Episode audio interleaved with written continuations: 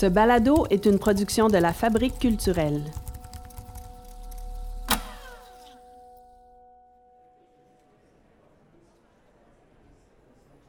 Cette discussion a eu lieu le 31 mars 2019 au Salon du Livre de Trois-Rivières.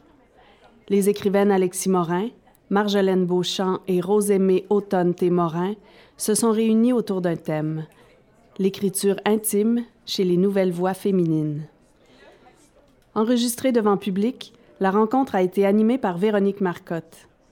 Et tout a débuté par trois extraits. Âme sensible, bienvenue.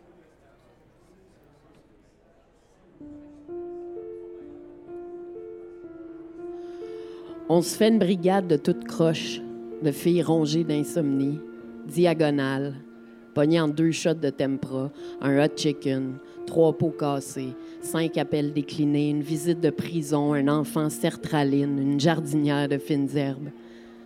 On se fait une brigade de filles boostées au Seroquel, au Citalopram, au jus qui font pas de joke avec le dilodide, qui prennent une grande respiration avant d'entrer au dépanneur qui prennent une grande respiration avant d'entrer au théâtre, qui prennent une grande respiration avant d'entrer dans le boss, dans le bureau du médecin, dans l'école, dans la vie de quelqu'un.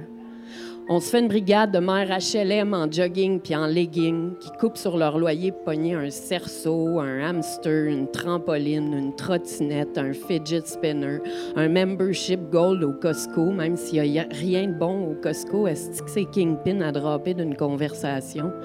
experte en gestion de 75 cents, mais complètement focal pour dispatcher la pension. Toujours debout à l'arrêt de boss, malgré le fret, la neige, pour accompagner leur petit mongol de jello bleu puis de concerta en faisant des babayes, une smoke à la main. On crie Ta gueule, je t'aime, tabarnak, décalisse, reviens, dans la même phrase, au même endroit, à même personne. Des mères pas broyardes pour scènes des mers avec le dos large comme un boulevard déneigé, puissantes comme une catastrophe naturelle, qui chug à même la bouteille, qui pognent leur ex par le cou puis qui sac à travers la fenêtre, des mères de boxe, de Boxing Day, de Captain Crunch, de Mapo Spread. On se fait une brigade de poké, de survivantes aux voisins pervers, aux rides de taxi mal accompagnés, aux mononques sales, aux centres jeunesse, aux oublis une nuit en salle d'isolation, aux pères de famille d'accueil qui sniffent nos bobettes de frésinette en nous faisant un clin d'œil. On se fait une brigade de filles toujours la tête drette, même au moment de rentrer dans le mur. Je m'appelle Marjolaine Beauchamp.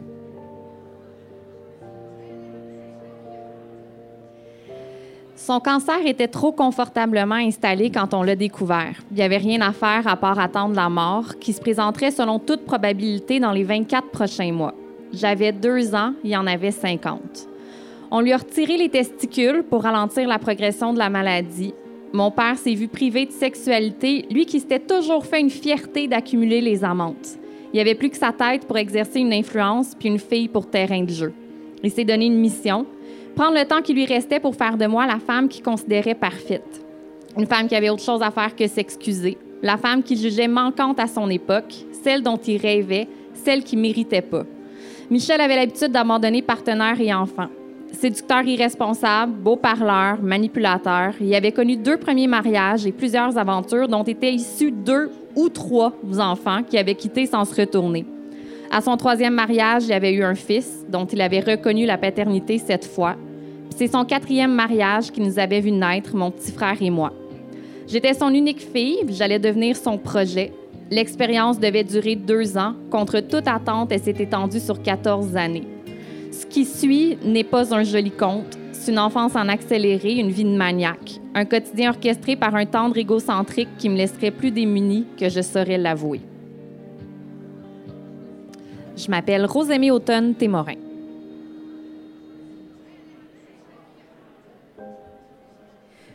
Et pendant des années, je n'ai vu aucune contradiction entre cette méfiance maladive, ma rancune mortelle, mon silence buté et mes éclats de voix, ma haine pour les jeux de mes pères et ma perception de moi-même. J'étais une bonne personne, ni laide ni méchante, mais incomprise, empêchée d'être, réprimée, bientôt libérée. Qu'auraient pensé les autres enfants de cette fabulation?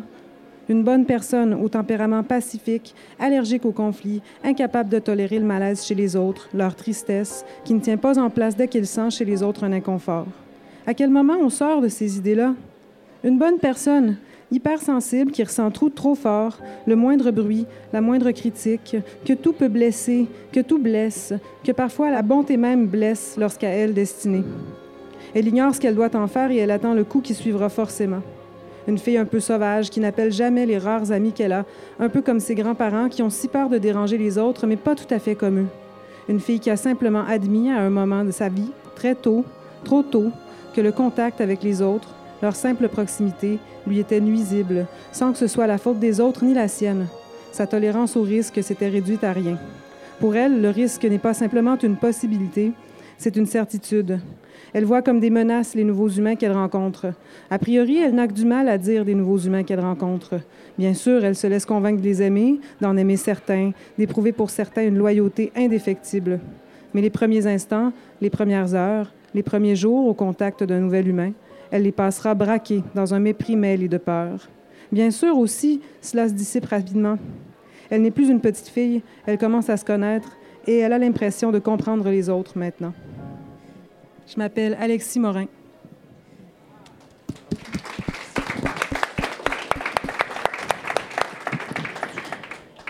Merci infiniment à toutes les trois. Je m'appelle Véronique Marcotte. Euh, la femme que je suis, l'auteur que je suis, puis l'hypersensible que je suis, honorée complètement d'être assise ici. Euh, c'est un grand, grand bonheur et je pense qu'on va passer un grand, grand moment dans la prochaine heure. J'aimerais commencer par une question un peu d'ordre général. Fait qu'on n'est pas précisément dans vos œuvres. Je veux savoir, avec l'espèce de, de nouvelle vague qui sévit sur le Québec et qui inspire la censure en ce moment, comment on se situe dans l'écriture de l'intimité? Ben, moi, je vais me lancer. Moi, je me suis censurée d'emblée euh, de par mon simple statut de femme, en fait. Moi, en commençant à écrire, j'avais déjà peur qu'on me dise voilà une autre fille qui veut se concentrer sur elle-même et se raconter. Puis on n'est pas dans le même genre de censure que tu évoques, mais non, il reste mais que ça fait partie. C'en est une que je me suis imposée euh, parce que j'ai commencé à écrire après avoir lu certaines critiques faites sur le livre de Martine Delvaux, Thelma et Louise et moi. Et euh, je me disais, si je décide de me raconter à quel point on risque de me le reprocher. Et ça, c'est quelque chose qui m'est resté en tête durant toute ma période de rédaction et que je trouve vraiment plate quand j'y repense. Pour moi, ça a vraiment, ça a été un poids avec lequel j'ai eu à dealer. Puis euh, j'en parlais avec euh, Manal Drissi, une auteure aussi et chroniqueuse, qui m'a rappelé une phrase de Fanny, Britt que je vais paraphraser parce que j'ai pas le livre devant moi, mais qui a écrit comment ça se fait que lorsqu'une femme parle de sa mère, elle fait de l'autofiction, alors que lorsqu'un homme parle de son père, il décrit l'humanité. Puis c'est donc pas une question là qu'on est les premières à se poser, mais bref, moi, il y a eu de la censure, elle venait de moi-même et finalement personne m'a reproché de parler de moi là. C'est une belle peur que j'ai eue probablement pour rien, mais c'est la seule censure que j'ai sentie durant mon processus. Alexis? Ben, je suis passée euh, par un processus peut-être analogue euh, à celui que, que a vécu. Par contre, je me suis pas, euh, je me suis pas auto-censurée, ou en tout cas, je m'en suis pas, je m'en suis pas vraiment rendu compte. J'ai plutôt pris la, la, la question à l'envers. Je me suis dit, euh, en fait, je vais vraiment écrire en vertu d'un pacte que j'appelais un pacte de sincérité euh, totale. Je vais, euh, je vais dire tout ce qui est important pour le projet, disons tout ce qui est, tout ce qui est nécessaire pour faire un, livre, un livre abouti qui va susciter, disons, les, les, les, émotions que je cherche à reproduire, sans, sans rien ignorer, sans complaisance et sans me limiter d'aucune façon. parce que, en fait, mon, ce que je trouve intéressant en, en écrivant ce livre-là, c'est que je me suis efforcée de représenter, mettons, ce qu'on peut appeler des événements, euh, des événements psychiques, c'est-à-dire euh, ce qui se passe dans nos têtes, ce qui se passe dans nos esprits quand on vit des choses, des choses difficiles, la mort, euh, l'intimidation, la maladie, etc. pour moi, c'était essentiel à, plusieurs histoires qui me sont chères, puis je suis vraiment allée à fond dans l'écriture pour représenter ça. Et ça servait le récit.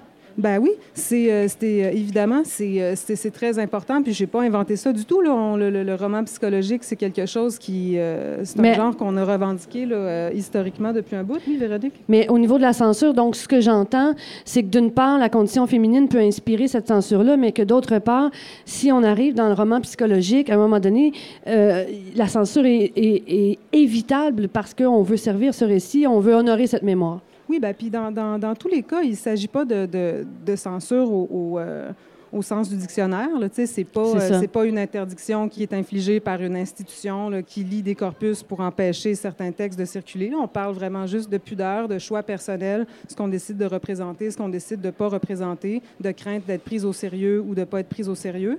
Mais euh, pour ma part, c'est pas, ça n'a pas vraiment d'importance pour moi. C'est-à-dire qu'à partir du moment où, on commence à avoir ces craintes-là, j'ai l'impression que c'est parce qu'on est en train de... On est, euh, on est sur une bonne piste. Il ne faut pas, faut pas s'empêcher de dire des choses qui nous, faut, qui, qui nous font, qui nous font peur. Au contraire, il faut y aller. Marjolaine, la censure. Hmm. Ça, je, je, il y a des journées où j'écris puis je, je me sens pas euh, assujettie à ça. Euh, je revendique depuis longtemps l'écriture de l'intime, donc euh, c'est un pari que je fais. Puis oui, c'est arrivé souvent qu'il y a des gens qui ont lu mon livre qui voulaient me faire couler un bain ou que, qui, tu sais, qui, qui euh, c'est un, un pari, tu sais, le radical softness, la, revendication des, des émotions comme un statement politique, puis un choix politique de, de mettre la vulnérabilité comme une, une forme vraie de littérature. Ben, pas la vulnérabilité, mais l'intime. Puis ça a pris du temps avant que je me laisse faire ça, par rapport à MILF, j'avais envie, puis il y a des zones où je vais, tu sais, la mère qui crie après son enfant, cette scène-là, je la vis sur le mur du fond, puis je vois des gens en sanglots parce que ça fait du bien, tu sais. Donc, euh, je me suis pas censurée parce que je me sentais accompagnée d'une armée de femmes, mais peut-être que tout- toute seule, Marjolaine Beauchamp qui, qui dit qu'elle crie après son enfant comme ça, j'aurais peut-être euh, été plus... Tu sais, je me sentais accompagnée de ma recherche que j'avais faite terrain avec toutes ces femmes-là, donc je me sentais pas toute seule, mais oui, ça influence quand même. Tu parlais de vulnérabilité. Euh, Alexis, à un moment donné, tu écris dans Ouvrir son cœur. Longtemps, j'ai nourri le projet d'écrire ce livre. Le livre porterait sur les grands moments de vulnérabilité de ma vie. Est-ce que c'est nécessaire? C'est vraiment rhétorique, c'est parce que je veux vous entendre, OK? Est-ce que c'est nécessaire, cette vulnérabilité, pour écrire l'intime? Puis, ma sous-question, c'est est-ce que devenir vulnérable est un apprentissage? Non, je pense pas. C'est devenir fort qui est un apprentissage. C'est devenir dur qui est un apprentissage. On a, on a tous déjà été des enfants, puis donc on- du coup, on le sait très, très bien. Euh, le- le- le- le processus de maturation, le fait de devenir un adulte, c'est beaucoup passer à travers des épreuves et s'endurcir et devenir toujours plus lisse dans sa façade. Et, euh, et la, la- la- la vulnérabilité, dans- donc on la cache. Et euh, le processus après, c'est peut-être d'arriver à y retourner et, euh, d'arriver à retourner euh, aussi aux, affects puis aux, sensations qui, étaient en nous à, l'époque où on était des enfants ou à l'époque même où on était juste, on était des adolescents ou des jeunes vingtenaires. Puis bref, voilà, mais c'est pas quelque chose qu'on acquiert, la vulnérabilité, c'est quelque chose qui nous reste tout le temps puis qu'on essaie de cacher. Ou qu'on se permet de? Ben, Je pense que oui. Moi, je pense en vieillissant, euh, moi, je, je sens que je peux plus me permettre. Puis aussi, parce que je me suis mis des, des balises dans, ma- dans mon écriture. Puis j'ai- j'ai préparé le terrain pour pouvoir l'être à, à- à temps plein, tu sais, vulnérable, puis le, le- le présenter comme ça. Puis c'est un cadeau, puis un fardeau aussi, cette vulnérabilité-là, à nous permettre d'écrire des livres qui, qui, auxquels les gens s'identifient, mais aussi, des fois, c'est comme un super c'est un cadeau empoisonné ou c'est parce qu'elle s'en va pas quand le livre est fini. Mais en même temps, quand on parle de quelque chose de notre vulnérabilité, je pense qu'on est sorti de l'expérience. Puis c'est ça, comme on, on- on y replonge d'une façon. C'est ça. C'est avec ça qu'on joue ces distances-là en écrivant l'intime. C'est qu'on n'est pas en peine d'amour quand on écrit notre peine d'amour. Ouais. Moi, c'est ce qui m'a vraiment euh, étonnée dans mon processus d'écriture. Je me suis complètement dissociée de moi-même pour disséquer mon enfance d'une manière très factuelle. Puis, puis je ressentais rien. je décrivais. Voici les faits, voici l'histoire, voici le, récit terrible que ces gens-là m'ont confié. Puis je vais écrire tout ça en, vraiment en faisant une espèce de barrière, pas pour me protéger, juste pour décrire l'histoire. Puis c'est en relisant le livre, une fois qu'il a été imprimé, que je me suis permis une certaine vulnérabilité. C'est là qu'en lisant, j'ai compris ce que mes éditrices voulaient dire quand ils m'ont dit c'est fucking triste ton livre. Puis que j'ai dit je ne comprends pas, j'ai ressenti aucune tristesse en l'écrivant c'est en, touchant l'objet puis en y plongeant plus tard que là, j'ai vu que finalement, j'étais très vulnérable, mais cette vulnérabilité-là était tellement ancrée en moi que je, ne la, ressentais pas en écrivant. Euh, ce qui est très beau, on n'en a pas encore parlé, on va l'aborder, c'est que dans le livre, dans ton livre, Rosémie, tu fais des portraits de gens OK, je vais te citer, qui ont grandi dans l'urgence et qui tentent depuis de se défaire de ce qu'ils ont dû être l'un des témoignages euh, d'une femme que tu nommes Timalé. Mhm. Est-ce que je le prononce bien? Timalay. Timalay. Euh, moi, ça m'a frappé. Elle dit Je pense que c'est pour ça que je raconte mon histoire de façon détachée. Si je rentre dans mon corps, je vais devoir revivre tout ça et je ne veux pas. Donc, est-ce qu'on est capable ce détachement-là dans l'idée de se raconter, est-ce qu'il est nécessaire? Est-ce qu'on est capable de raconter de façon théorique une histoire aussi éprouvante, mm. euh, que ce soit celle du lien au corps euh, après avoir euh, eu des enfants? Est-ce que celle du deuil, celle de l'enfance marquée, stigmatisée par le rejet, par l'auto-rejet aussi? est-ce qu'il faut sortir de notre corps pour raconter cette histoire? Je ne sais pas s'il faut. Moi, j'en ai été capable. Je suis certaine qu'il y a d'autres façons euh, de faire. Euh, c'est peut-être la seule qui m'était accessible à ce moment-là.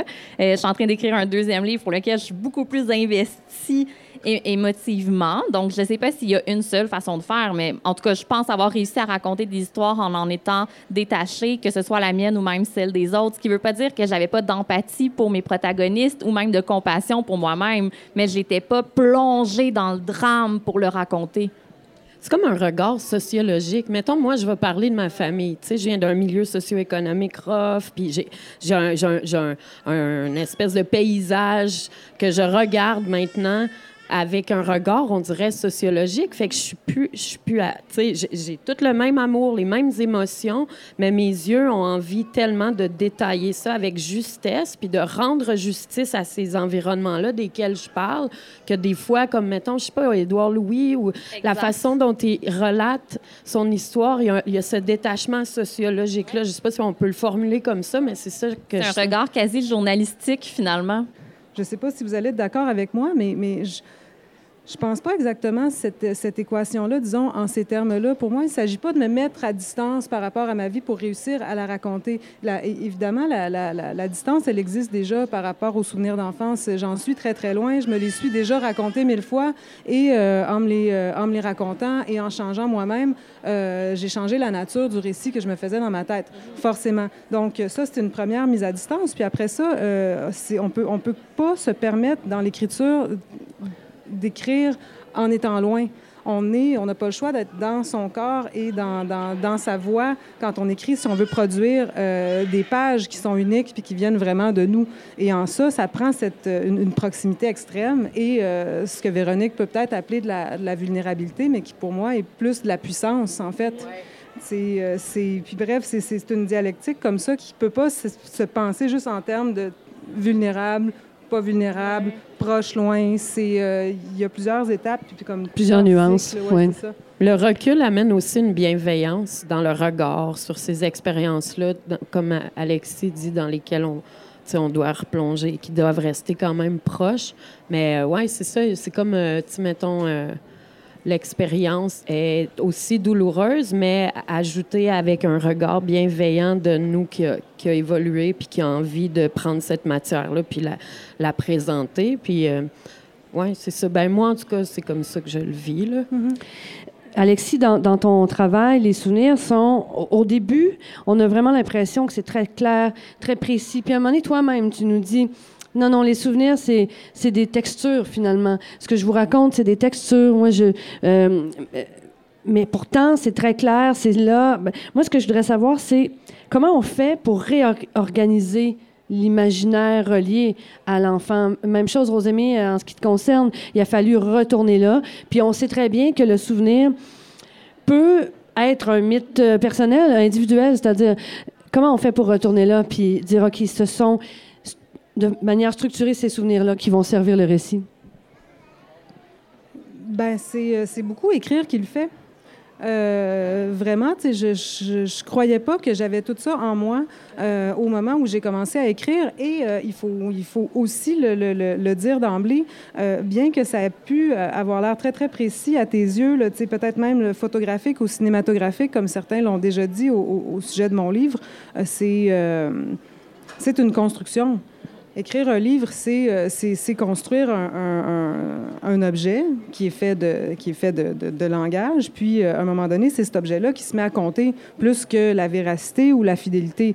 Euh, puis là, tu sais, je dis ça, puis je vais me contredire immédiatement parce que moi, j'estime en fait que ce qu'il y a dans ce livre-là est tout vrai dans la mesure où j'ai suivi ce que Simone de Beauvoir appelle dans, l'exergue de mon livre la conduite, le fil des émotions.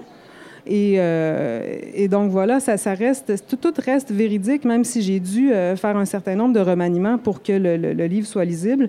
Euh, c'est, l'émotion qui traverse les fragments, puis qui, et dont je me souviens, qui témoigne de la justesse de ce qui est écrit. Moi, j'ai simplement assumé que c'est vrai parce que c'est la manière dont je l'ai vécu, c'est la manière dont je l'ai perçu, puis j'ai pas cherché à vérifier les faits, du moins sur mon histoire, sur l'histoire des protagonistes un peu plus, parce qu'il y avait un apport journalistique, euh, en tout cas dans la façon dont moi je concevais ma démarche. Mais pour ce qui est de ma vie à moi, je veux dire, c'est la mienne, c'est comme ça que je l'ai vécu, puis j'ai trouvé ça terriblement rassurant quand ma famille a lu le livre, puis qu'ils ont dit Ah oui, ce moment-là, je m'en rappelle, puis c'est vrai que c'était comme ça. Puis là, je me suis sentie apaisée. Je me suis dit, je n'ai pas tout inventé, tu sais. L'enfant que j'étais captait assez bien, finalement, ce qui se passait autour d'elle. Donc, mais je n'ai pas cherché à valider mes souvenirs. Ce sont les miens, c'est mon histoire, puis ça, c'est une posture dans laquelle moi, j'étais parfaitement confortable. Marjolaine, dans MILF, on n'est pas tant dans le souvenir, mais on l'est quand même parce que quelque part, puis je pense que c'est même toi qui le disais, l'enfant fait, l'enfant a bâti évidemment ce que je suis aujourd'hui. Tu parlais du milieu duquel tu provenais. Euh, fait que la réorganisation des souvenirs n'a pas tellement lieu dans MILF, mais à quelque part peut-être aussi que c'est, c'est à partir de là où tu viens que tu te lèves un matin puis tu dis, moi, ça, j'ai besoin de le crier, j'ai besoin de l'écrire, j'ai besoin de le structurer. Ça s'est fait sur une plus longue période. Ça s'est fait de façon très déconstruite. Dans le fond, euh, c'est parce que d'où ça vient, c'est vraiment euh, des, des, des, moments émouvants ou des, des, petites mères que je voyais dans le quotidien. Puis je cherchais de quelle façon témoigner de ça. Puis je trouvais pas que c'était assez écrire un texte. Tu sais, c'est la forme qui m'est le plus fa familière, facile. Puis euh, j'avais envie, même encore, je sens que j'ai pas tout dit, tu sais, les mères folles, les mères, euh, tu sais, cette espèce de, d'icône-là m'intéresse tellement. Puis l'intransigeance que notre société a envers, j'ai envie d'en parler plus. Puis les, le, toutes les tragédies, puis c'est ça, fait que je prenais des photos dans ma tête, puis c'était des... Puis aussi, c'est ça, par rapport au souvenir, c'est comment tu es placé devant le souvenir, tu sais, parce qu'il y a quelqu'un qui peut voir le même souvenir, toi, dans, un autre angle, fait c'est juste parce que c'est ton angle, tu sais. Mais, mais c'est ça, c'était une accumulation de petits moments extraordinaires puis magnifiques que, que, je voulais relater puis témoigner. Puis moi aussi, des fois, tu sais, des moments où je me voyais puis je me disais que c'était. Ben, ça a l'air un peu euh, mégalomane, mais que je trouvais que c'était cinématographique ou que c'était une image riche, euh, qui c'était quasiment, tu sais, c'est ça, je sais pas, en robe de chambre avec les seins pendants en train de verser du lait. J'aimais ça, l'image, le lait qui déborde, ou tu sais, des, mamans qui font babaille avec des smokes le matin. Je les ai vus, ces mamans-là, puis sont dehors. Toute la gang, pendant qu'il y en a plein de parents super favorisés qui attendent pas dehors avec leurs enfants, sont là tous les matins, ça sac, ça a des smokes dans les mains, puis tout ça jase. C'est ça, tu sais, j'avais envie de raconter ça, mais avec respect. Fait que des fois, c'est ça, d'attendre un peu que ça devienne. Ben, je sais pas. Le distiller, mettons.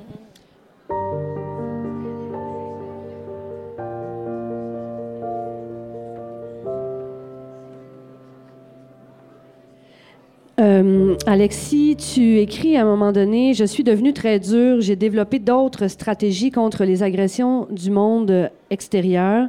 Euh, un moment donné, Rosémée, tu écris J'ai eu mal pour l'enfant que j'étais. J'ai entendu une, interview à Radio-Canada où tu dis quand j'ai publié mon premier recueil de poésie, j'ai eu de la bienveillance pour cette poète-là qui venait au monde. Euh, est-ce que, est-ce que écrire de façon si personnelle n'est pas une forme de bienveillance, justement?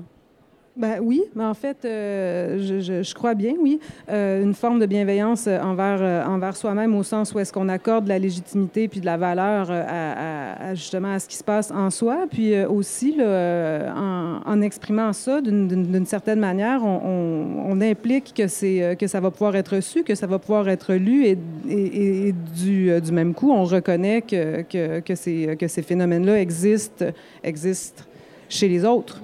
Euh, puis ça, tu sais, euh, ça comment dire, on peut penser ça de, d'une écriture qui est non fictionnelle, puis de, l'écriture qu'on appelle de l'intime, mais ça s'applique exactement de la même manière à n'importe quelle œuvre d'art et même à des romans de, à, des romans de fiction. On peut dire, euh, on peut dire cette affaire-là d'une, saga fantastique, si ça se trouve, ou, de, ou d'un roman policier, euh, parce que, ben parce que en fait, ces, ces, vérités-là, puis ces, euh, ces émotions-là, elles n'ont pas besoin d'un cadre non fictionnel pour être communiquées. C'est ça que, c'est ça que l'art et c'est ça que l'écriture font. Absolument. Je, je suis d'accord avec Alexis. Puis dans, dans mon cas euh, personnel, ça m'a apporté de la bienveillance autant que ça m'a apporté de la colère. Parce que de finalement raconter une histoire qui était la mienne euh, m'a permis de voir des traits communs avec les histoires des protagonistes que je rencontrais. Puis ça m'a permis aussi de constater des, euh, des inégalités, puis des trucs dans notre culture que j'aimerais complètement transformer, des choses que j'aurais voulu transformer dans ma vie, mais aussi dans celle de toutes ces femmes-là que j'ai rencontrées qui finalement. Ben moi, ce qui m'a fasciné, c'est que j'ai rencontré des femmes qui ont eu un parcours extrêmement difficile. C'était pas une image, là, se faire pitcher au milieu du Mekong à, deux ans, euh, grandir dans, des euh, centres jeunesse, de centre jeunesse à centre jeunesse en ayant connu l'abus. Mais finalement, ces femmes-là, il n'y a rien qui les a fuckées comme l'agression sexuelle qu'elles ont fini par subir plus tard. Puis en jasant avec les femmes, j'entendais toujours ce silence-là. Elles me déballaient leur enfance terrible. Puis après trois heures de rencontre, là, il me disait, ben c'est sûr qu'il y a autre chose, mais ça, j'en parle jamais. Puis je savais à tout coup c'était quoi cette autre chose-là dont elle parlait jamais. Puis ce que j'entendais, c'était la honte, puis c'était la, la capacité de se raconter dans ses plus grands traumas, mais la, la peur et la culpabilité qui venaient avec l'idée juste d'énoncer l'agression sexuelle, tu sais. Fait que oui, j'avais de la bienveillance envers tout le monde, mais j'ai fini ce livre-là bien plus fâchée apaisé, tu sais. Alexis, la honte, pour toi, est d'en ouvrir son cœur? Ben, c'est un sujet très important, mais mm-hmm. j'avais juste envie d'ajouter à ce que Rosémie euh, disait tout à l'heure. C'est pas parce qu'on a de la bienveillance que euh, qu'on sort apaisé. Oui, oui, c'est vrai. Euh, tu sais, ça l'un ne, peut pas produire l'autre parce que, justement, quand on fait preuve de cette bienveillance-là, qui, qui nécessite de la lucidité parce que ça nécessite de voir et de regarder en face justement la violence, l'agression, la, euh, puis euh, la honte. Donc, ça, ça, ça fait pas du bien, disons, ça fait pas du bien tout de suite. Ça nécessite de, de, garder ces affaires-là en vie aussi pour pouvoir les regarder, puis euh, dans l'espoir, à un moment donné, de, de guérir. Mais... J'ai l'impression que ça fait, ça fait aussi du bien quand, euh, quand il a résonné, puis que des gens comme viennent nous voir, puis légitimisent notre... Ben, légitimisent, ça, ça crée cet effet-là, là, viennent dire que notre témoignage devient de plus en plus universel à, partir des gens qui viennent nous voir. Donc, ça aussi, ça fait partie... Euh, ben, après ça, tu es influencé par ça dans ta bienveillance en disant non, je, vais continuer, je, me crois, je, l'ai fait, ça s'est pu. Mais euh, le senti ben, l'anxiété ou l'espèce de je me rappelle plus ce que tu disais comme mot mais c'était c'est significatif l'espèce de haine et amour de l'œuvre cohabitent euh, beaucoup. Moi, j'ai l'impression que dans mon processus créatif, puis j'avais lu là-dessus le chaos créatif, c'est que tu, à la fin, quand tout est presque prêt, tu, ne sais plus c'est quoi. Puis là, tu, veux reculer, mais tu n'es pas capable. Puis là, tu vas faire ton souper, puis c'est teinté de ça. Puis tu parles à tes enfants, puis c'est teinté de ça. C'est comme un chaos créatif qui devient ta vie. Puis à ce moment-là, tu penses que tu faillis, mais dans le fond, c'est parce que tu es tellement près du but que, puis je sais pas c'est quoi qui s'opère, y a-tu de quoi de subconscient, c'est quoi qui se passe pour que ça bouleverse et perturbe comme ça, mais c'est systématique à chaque œuvre aussi. On va creuser dans des, des choses. Oui, puis ça m'amène à vous demander si la peur est un moteur, parce que la peur, c'est un peu la constante de, de, ton histoire, Rosémée, parce que c'est la peur de perdre le père pendant des et des années, la peur de l'autre chez Alexis, euh, ben, la peur de perdre la féminité, la peur du regard de l'autre. Euh, chez, chez, toi, Marjolaine, ça a-tu été un moteur ou ça a été un rabroueur? Ça se dit pas, là, mais... Mais on comprend. Ben, moi, ça a vraiment été un grand, grand moteur. Je pense que d'aussi loin que je me souvienne, je, ne vis que de la peur, puis j'essaie de la transformer en quelque chose qui me sort de, mes zones euh, confortables, puis qui, me pousse. Mais ça ne veut pas dire que j'aime la vivre. Si je pouvais être une personne confiante, sans angoisse, je choisirais ce chemin-là là, pour passer des meilleures nuits. Mais, euh, la peur, pour moi, ne, ne m'a pas rabrouée, elle m'a vraiment nourrie. Alexis? Ben, ce serait mentir que de dire que ça m'a aidé dans un premier temps quand j'étais euh, quand j'étais petite à l'école puis que j'avais de la misère à, j'avais de la misère à déterminer si j'avais une amie ou si j'en avais zéro. Euh, puis, tu sais, il y, a eu des grands moments de ma vie où est-ce que la réponse était zéro, puis que je le savais vraiment. donc, là, c'est pas... Euh, ça sert... Euh, disons que dans l'immédiat, ça sert à rien. Ça apporte pas de bénéfices, ça permet pas, ça permet pas d'évoluer à ce point-là. Par contre, cette grande solitude-là, ce qu'elle fait, c'est qu'il faut que tu trouves des moyens dans ta tête de te divertir, puis de te protéger, puis de te sentir bien quand même. Et donc, tu développes plein de ressources de des, euh, de, créativité, d'imagination. Puis c'est peut-être ça qui, c'est peut-être ça qui a fait de moi une écrivaine en partie.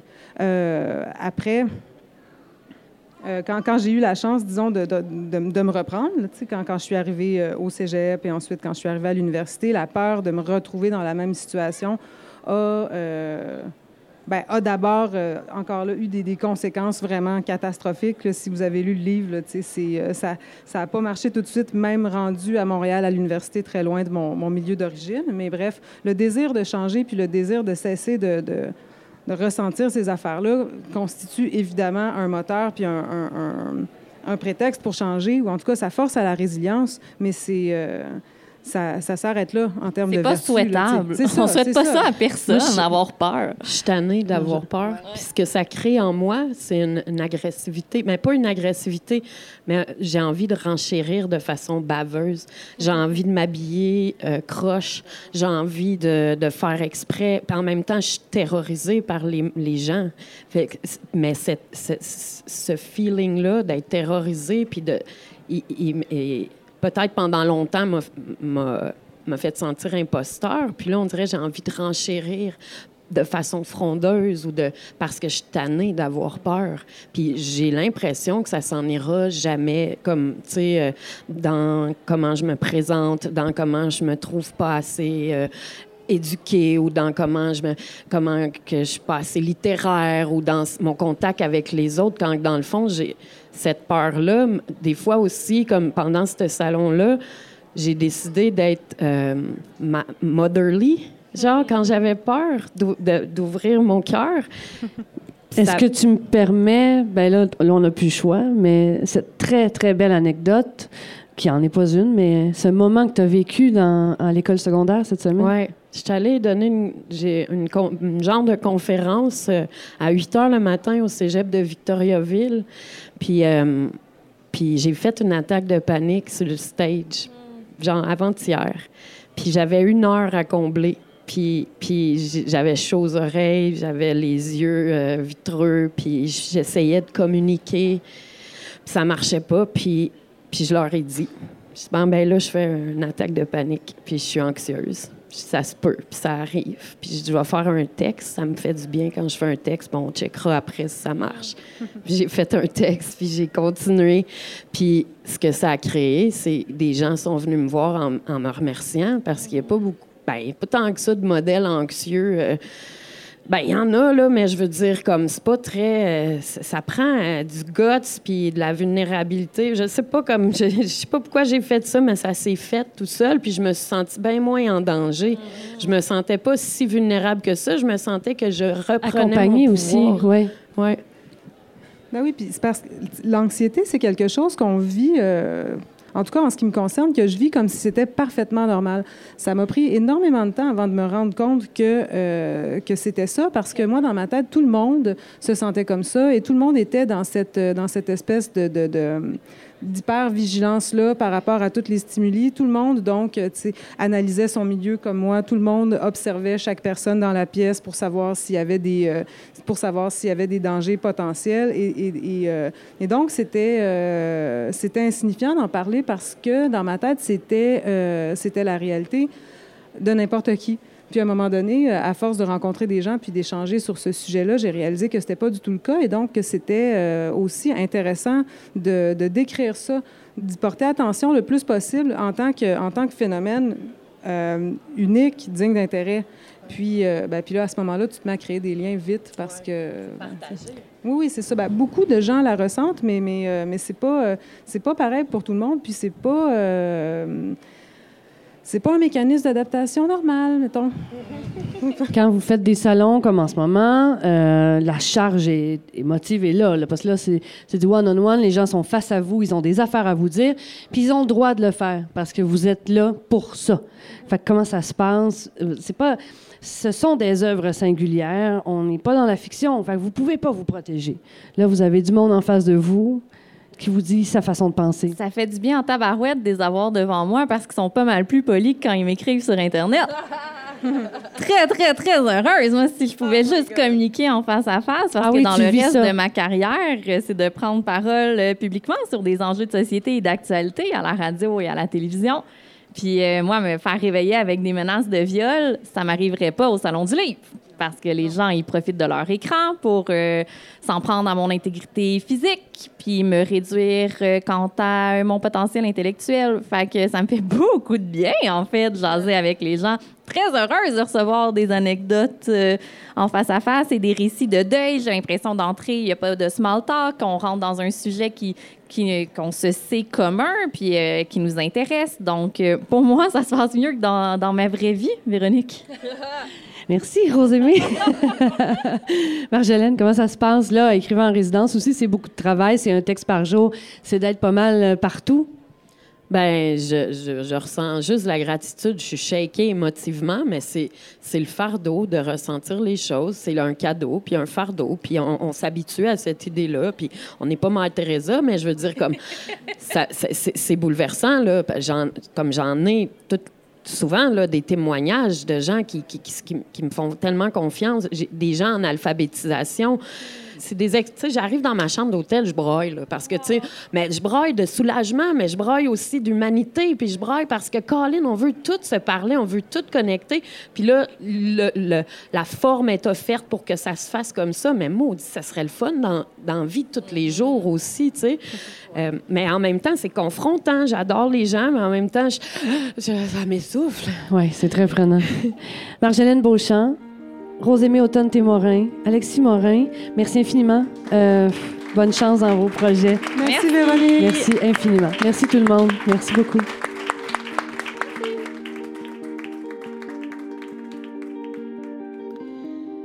Ce balado était une présentation de la Fabrique culturelle.